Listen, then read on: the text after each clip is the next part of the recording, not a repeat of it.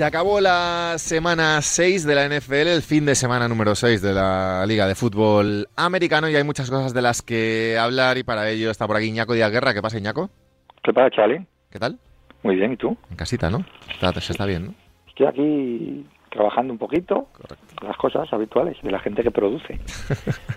Y ahora entra Pepe Rodríguez a charlarle esta semana ah, 6. ese sí que produce. Hombre, Pensé que ibas a, a Es que invitar no, a Miki. ¿No, ¿no que has hablar- invitado a Miki? No, a Miki no. Bueno, Miki está en NBA. Me refiero porque Miki, después de el meneo que te ha dado en la Fantasy jugando con dos Bueno, tíos, con bueno, dos tíos bueno, menos, merecía... Bueno, con un tío Claro. menos, pero ha tenido mucha suerte. Pues, escucha, es que Sí, sí, aquí sí. tenía a Henderson, que le ha hecho 80.000 puntos. Sí, sí, a pero ¿qué te pasa por Vamos. 80.000 puntos. Vale. No tiene sentido esa, Ya, ya. esa jornada. No, me, me, me entristece que no esté aquí. No vamos a hablar de la fantasy porque aparte a Pepe Rodríguez no le gusta la fantasy. Ya, también, este me ha parecido eso un acicate más para, para sacar el tema. Pepe Rodríguez, ¿qué pasa?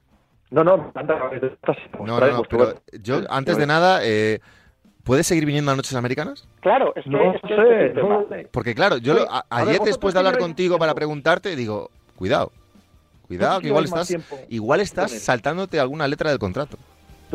Probablemente. ¿Conocéis a alguien que haya hecho esto? ¿Conocéis a alguien sobre un nuevo hito en mi carrera? Que- Sí, es que porque lo, no- lo de irte y volver, No, hombre, por Dios. o lo de Crónica a los lados. Colaborando con As y colaborando con Marca. Bueno, eres el Gonzalo Miró de, Sí, de- sí. del deporte random.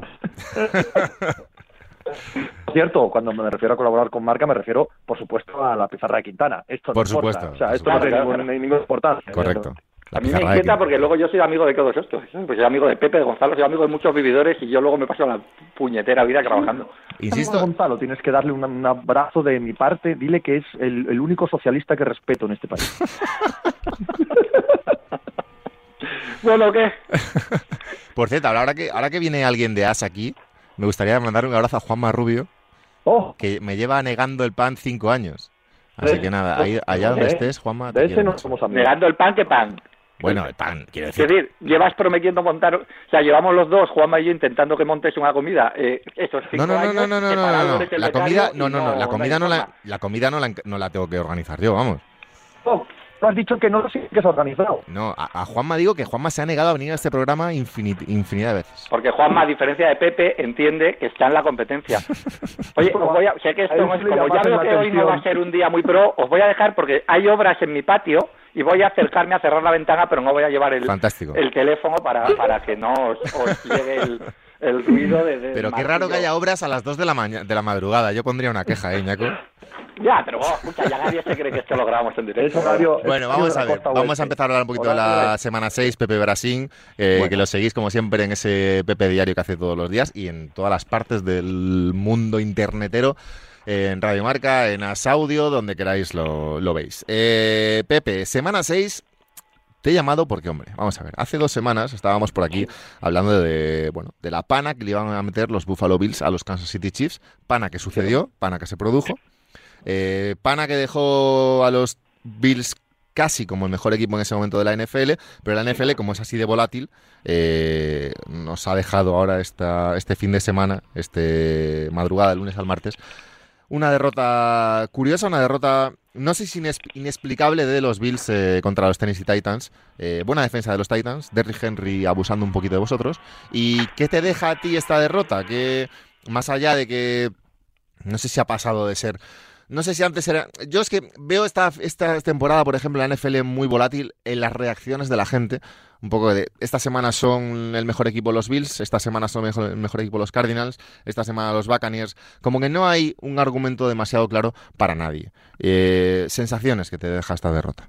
No, yo o sea, creo que lo de las eh, Pepe, que oímos fatal. Sí, te oímos un poquito Sal, mal. sal de... Sal de ya, la ahora, ahora que vas rico ya podías comprar que un repetidor y ponerlo en casa. es que ¿me escucháis mejor ahora Ahora mejor. es que rico es donde no hay cobertura o sea cuidado Ah, lo peor es que, es verdad que hay mucha verdad Claro. en esta frase. Creo que es A ver, ahora sí, ahora a ver, ahora sí te escuchamos mejor. a ver ahora Ahora ¿me mejor. escucha? Sí, vamos a ver si me quedo aquí parado quieto fantástico. Eh, insistía eh, en la igualdad suprema de la parte superior de la NFL, quizás derivada de que no hay ningún equipo soberbio y por lo tanto me parece lógico, Abraham, que cada semana pensemos que un equipo es el mejor no me parece nada ilógico con respecto a lo que vemos, ¿no? Eh, las, las sensaciones que me deja el partido de Buffalo ayer no son malas, no son catastróficas, pero sí son de, de ciertos defectillos, ¿no? Yo estoy un poco disgustado con la gestión de McDermott de la parte final del partido y un poco disgustado con cómo se gestiona la, el ataque en red zone. Cuando dominas los partidos no se nota mucho. Ayer Buffalo domina, pero en la red zone le faltó le faltó cierta cierta contundencia, que esas cosas en playoff son muy peligrosas. Iñaco, le decía a Pepe que veo la NFL este año muy volátil, sobre todo en las reacciones de la gente.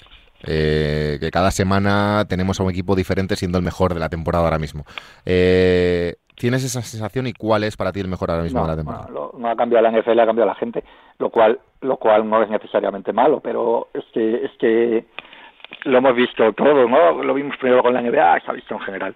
Eh, este boom de popularidad de la NFL, del que me alegro muchísimo decir esto, no es una crítica, no voy a ir del típico señor o de éramos mejores cuando éramos pocos, pero sí que hace también que, que hay mucha gente, mucha gente opinando, mucha gente más nueva que les sorprende porque la, la NFL, sobre todo cuando no la llevas viendo tanto tiempo, te sorprende mucho por lo voluble que es entre años y entre semanas. Pero no creo que esta temporada sea en absoluto distinta a ninguna otra temporada. Entonces, como siempre, sacar muchas conclusiones en la jornada 6 es peligroso. O sea, yo ya mucho me equivocaré si te digo que los Cardinals no van a ganar la, la NFL. Pero eso más o menos, eh, casos así hemos visto miles. Yo creo que, yo por ejemplo, viendo ayer a Buffalo, eh, Buffalo es un partido que gana eh, 8 de cada 10 veces contra un muy buen rival, como, como son los Titans, y que, y que, lo, y que, y que 9 de cada 10 veces la carrera previa eh, de ellos salen es un primer down y, y 9 de cada 10 veces luego con, con el luego, luego entra ¿no? en la última jugada, ¿no? es accidental. Yo sí que creo que, que cuando esto avance, y como casi siempre pasa, eh, se pondrá bastante en orden. Y en un lado los, Bufa, eh, los Buffalo Bills y los Kansas City Chiefs, por mal que estén los Chiefs, van a seguir siendo. Y los Ravens, que eran los que dábamos al principio, sí. van a ser los favoritos. Salto, salto ahí, Pepe, a los Chiefs un poco al final. Hablamos cada semana de ellos porque al fin, yo creo que son un poco los, no los más seguidos, pero bueno, tienen a, Mahomes que es más o menos hace estar pendiente un poquito de ellos. Eh, yo creo que ni antes eran tan malos ni ahora son tan buenos, quiero decir, no cambia tanto la película eh, de una semana a otra, ¿no? No, no, los problemas son los mismos. El problema es que tienen la peor defensa de este trienio.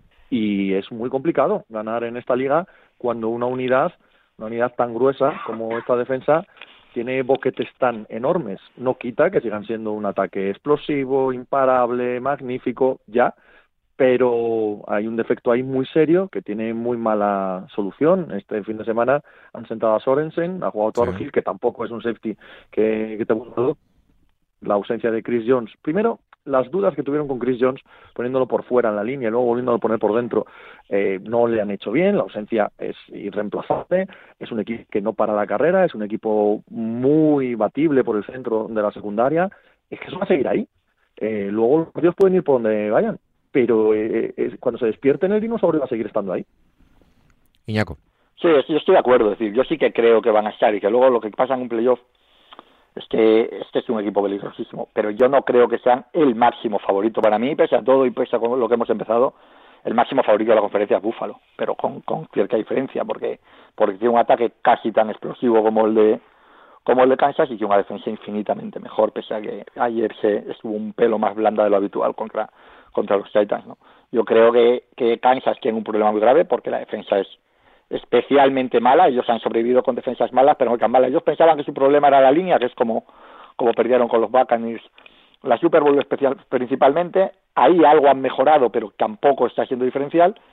Y, y lo de la defensa se ha venido abajo, claro. Pero, pero también es verdad que ese, este equipo de equipos muy bien entrenados y en general bien gestionados durante la temporada tienden a aliviar y a esconder bastante sus carencias, no a solventarlas porque la magia no existe, pero yo estoy seguro de que, de que la defensa de los Chiefs en la semana 15 eh, va a ser bastante mejor de lo que hemos visto ahora.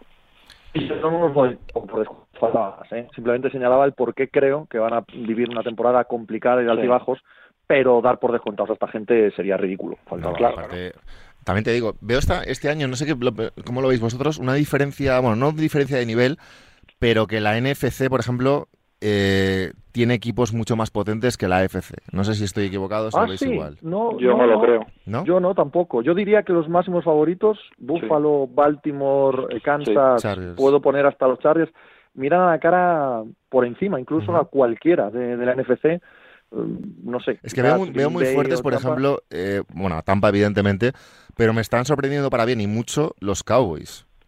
Sí, sí, equipazo, no hay duda. Y al final los no Packers, pues, eh, al final se van sacando partidos. Ver a Arizona, pues tienes un poco la duda de Yo casi, de- yo casi en la, en la nacional, después de los Buccaneers, lo más fuerte Los me Rams. parecen los Rams. los Rams también, por eso. Sí. No veis Eh, pero ¿crees que son, crees que son, por ejemplo, o creéis que son, por ejemplo, mejores que lo que hemos visto hasta ahora de los Ravens? No, no, no, yo en no, absoluto. yo no, en absoluto, en absoluto. En absoluto. Los dos mejores equipos para mí de lo que hemos visto son los Ravens y, lo- y los Bills. Esa, Yo, a esa ver, es lo- mi sensación. Yo creo que los Ravens sí, pero siempre te queda la duda al final de Lamar Jackson en playoffs. El año pasado ya ganó un partido. Es que Sí, sí, lo sé. eso es hasta que Lo sé, ganas y está pasando muy bien y cuando se pone a correr es, es imparable. Y, y el equipo en general está bastante guay.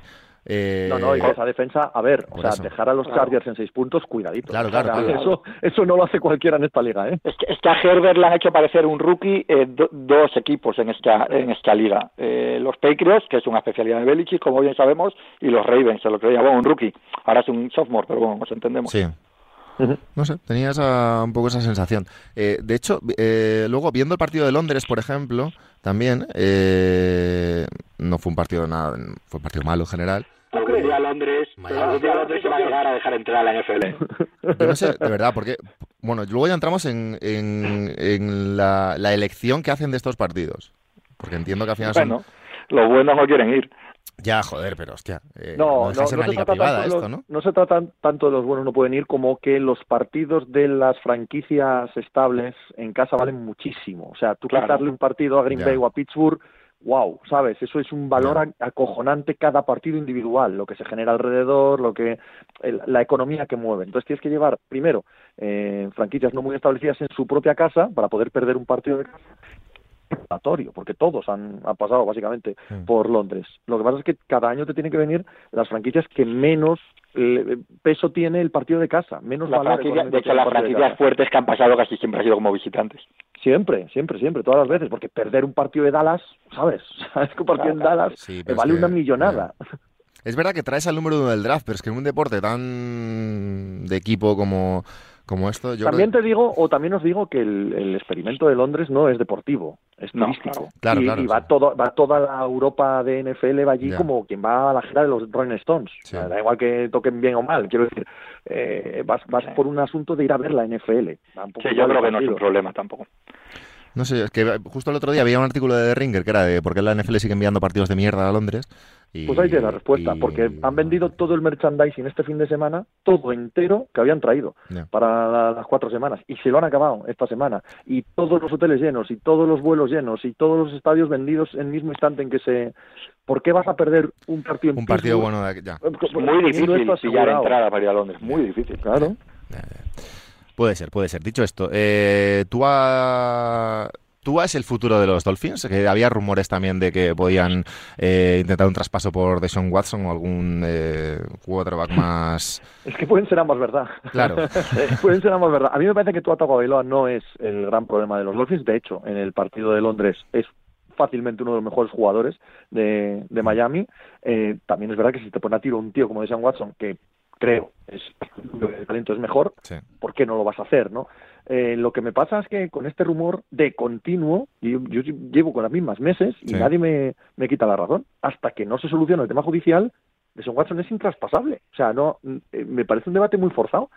No, no hay ninguna posibilidad de que eh, hasta que se resuelva, para H o para B, el tema judicial se traspase por él. Por lo tanto, Claro. bueno, Iñaco. Sí, sí.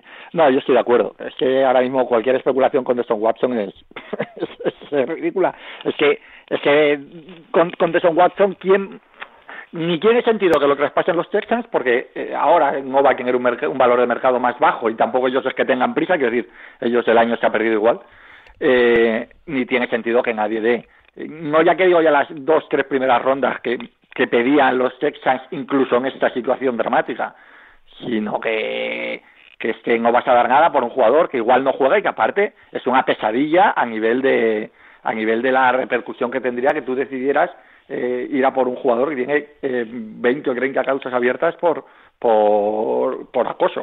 Bueno, acoso, sí, sí, por, por sí, sexual. sexual sí, sí. Que, vamos a ver, que es un señor que, que está sano, es un señor que está sano, que no está sancionado y que no juega. O sea, que eso te lo explica todo. siendo, siendo uno de los 10 mejores quarterbacks de la liga, con lo que Sin ninguna implica duda. un quarterback en la liga, ¿no? Es que es así. O sea, eso te explica todo el caso de Son Watson. Eso es. Iñaco, situación de los New England Patriots. Vamos a ver. Eh, equipo también muy seguido por la gente. ¿Sí? La gente con L mayúscula y G mayúscula. Eh... La gente del Madrid en general. no quería entrar no voy a en eso. No, voy a entrar, estoy haciendo como que no he escuchado nada. Tengo la, eh, tengo la sensación de que, de que son mejores que ese 2-4, pero no mucho mejores. No, no mucho mejores, pero bueno, es que tampoco... Eh, para mí... Y 0-4 es en casa. Este año de... Bueno, para los fascistas de Nueva Inglaterra pues no está mal han llevado a equipos muy fuertes como esta semana los Cowboys muy al límite, a Tampa también le pusieron apuros, a equipos que estamos hablando de candidatos a la Super Bowl, eh, siendo un equipo que yo creo que todos más o menos calculábamos que era un equipo que podría moverse en torno al 50%, ¿no? Eh, que puede, que en un mejor escenario pudiera rascar una wildcard y que en un peor escenario sea un, un, un equipo iba a decir de 6-10, me va a costar decir de 6-11 ya, ¿no? Pero sí. bueno, a entender. Pero y, eh... y yo creo que ahí estamos. Yo estoy, yo como aficionado de los, de los Patriots estoy moderadamente contento porque Mark Jones está haciendo algo mejor de lo que yo esperaba. Yo no era un gran creyente.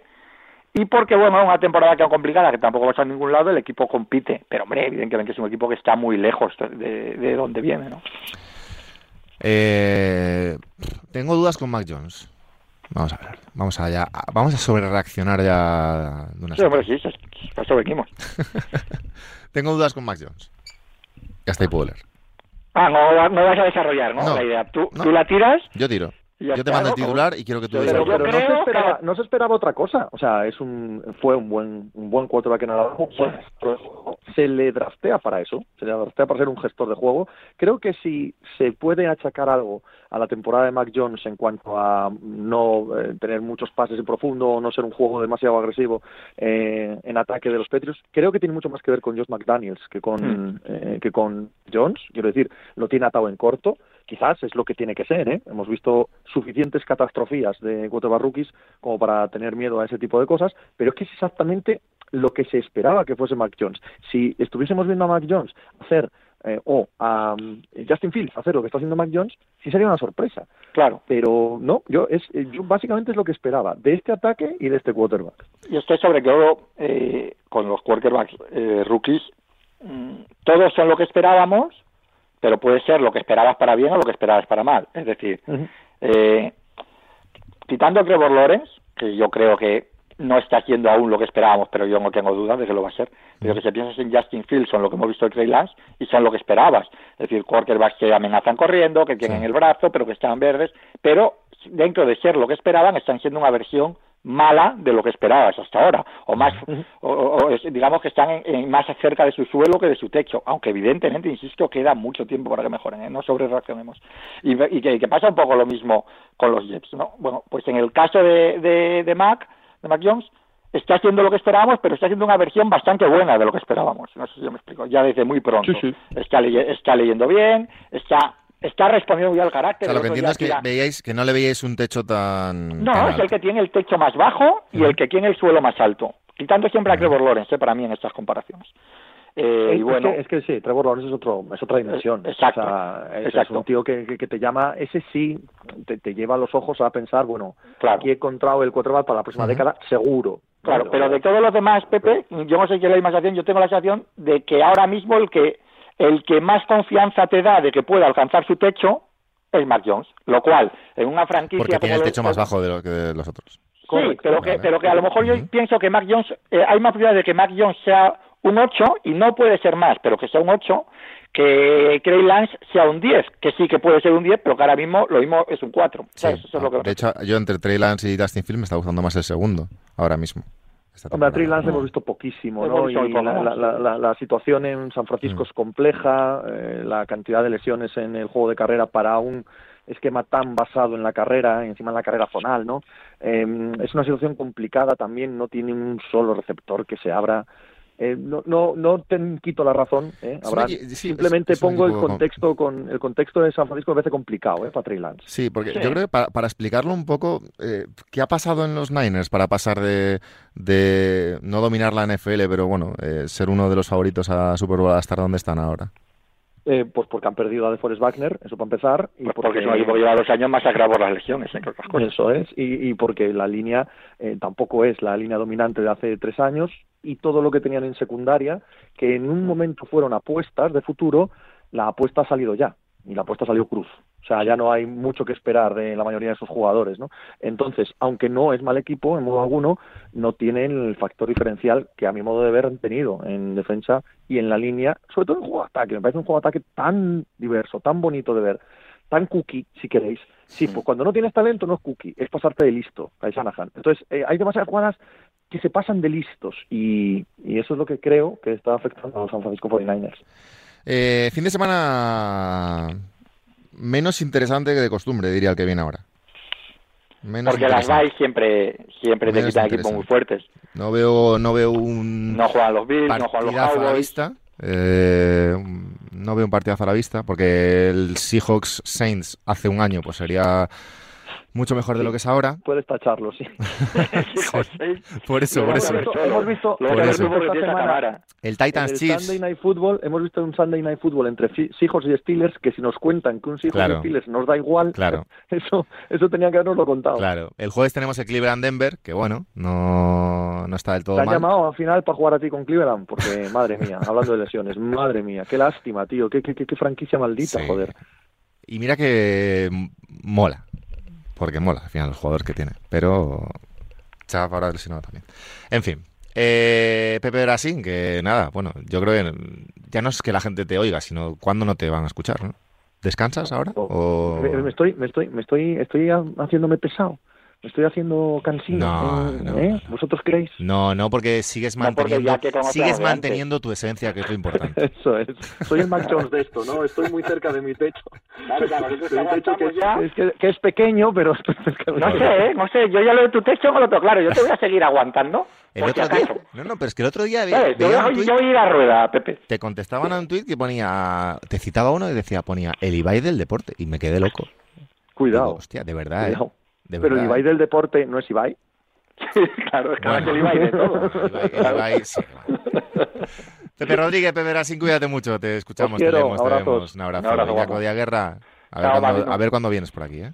Eh, creo que voy el jueves. Te veo el jueves, eso es. Venga, un abrazo. Hasta luego, chao. Nosotros nos vamos madrugada del martes al miércoles de la semana que viene, un nuevo Noches Americanas aquí en Radio Marca. Un abrazo.